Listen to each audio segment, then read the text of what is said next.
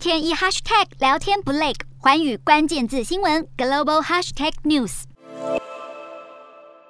日本宣布六月十号起恢复国外旅客入境后，南韩的旅客反应相当热烈。可以看到大阪、神户等一千多个旅游项目开卖两个小时就被抢购一空。根据日本政策，南韩因为属于低风险国家，可以享免隔离的待遇。而南韩三月解封后，海外旅游就开始复苏，三月出境的旅客大幅增加到十四万五千多人，比去年同期增加了百分之九十七。四月的蜜月预订也有一千两百七十二组，恢复到疫情前的百分之七十。在疫情爆发前，日本一直是是南韩旅游业相当重要的市场，约占了整体的旅游百分之十五到百分之二十。疫情冲击下，各国封锁限制，民众无法出国，都闷坏了。如今日韩大解封，旅客们都迫不及待踏上观光旅程。